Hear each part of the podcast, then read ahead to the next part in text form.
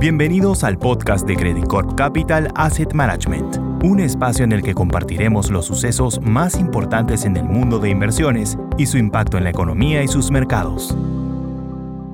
Hola, ¿cómo están? Soy Klaus Kempf, Executive Director de Credit Corp Capital Asset Management y ahora queremos conversar sobre cómo ha estado el mercado de inversiones durante este mes de marzo. Y la, mejor noticia que podemos contarles es que la, tanto la renta fija como la renta variable han tenido buenas noticias, buenos resultados, a pesar de que hemos tenido, ¿cierto?, la quiebra del banco de Silicon Valley Bank, eh, Credit Suisse, que tuvo que fusionarse con UBS. Efectivamente, ha habido muchas noticias. Pasamos por una quincena de marzo con rentabilidades, sobre todo en la renta variable, muy duras, pero hemos tenido una recuperación muy marcada durante las últimas dos semanas y esto se debe principalmente a que hemos dejado de tener grandes noticias. Hemos dejado de tener grandes noticias por el lado de los bancos y si bien la Fed fue más hawkish, más agresiva en términos de su subida de tasa que lo esperado, y subió 25 puntos básicos la tasa, ya empezando a generar condiciones que podrían crear una recesión hacia adelante, también vemos que los resultados de la economía de Estados Unidos han venido al alza. Entonces estamos viendo un banco central que sube tasas, pero al mismo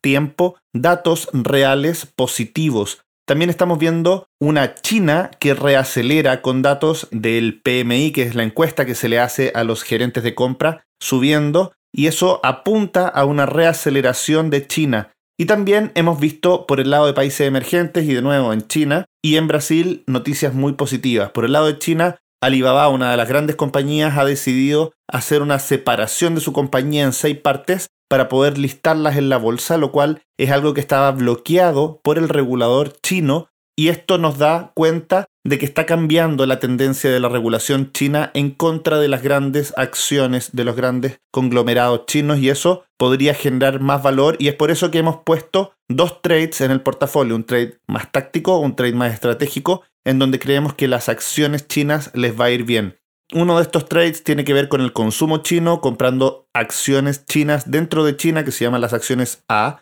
que son las acciones domésticas de China, y otro trade a través de un ETF que compra acciones tecnológicas y lo que ha estado más golpeado el último tiempo. Si bien en Estados Unidos también hemos tenido una muy buena rentabilidad de la bolsa, esta se debe principalmente al sector de tecnología que había estado golpeado también el año pasado y que ha estado recuperando de manera importante estos últimos días sobre todo y eso ha ayudado a que la bolsa suba. Es una parte importante de la bolsa pero no lo es todo y por eso hemos decidido, como les contaba, aumentar posiciones en China que creemos que tiene mejores perspectivas de sorprender al alza en los próximos meses, mientras que en Estados Unidos creemos que es más difícil tener muy buenas sorpresas positivas. ¿Qué esperamos hacia adelante? Esperamos que la renta variable siga más bien horizontal en términos generales, pero que la dicotomía entre favorecer mercados ex-US versus los mercados de Estados Unidos va a continuar y se va a profundizar en lo que queda del año. Esperamos que China lidere el crecimiento durante el segundo semestre sobre todo y eso se va a notar también en una debilidad del dólar que se debería ir presentando en lo que queda del año.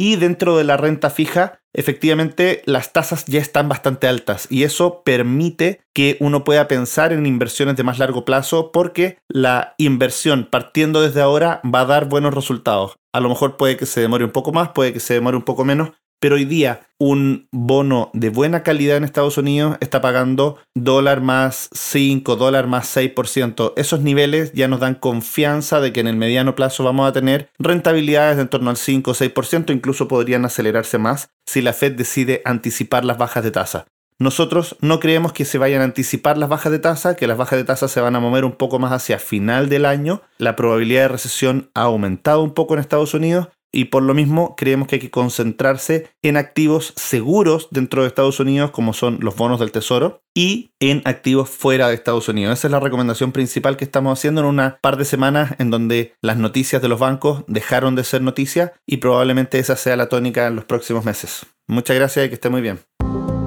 Credit Corp Capital Asset Management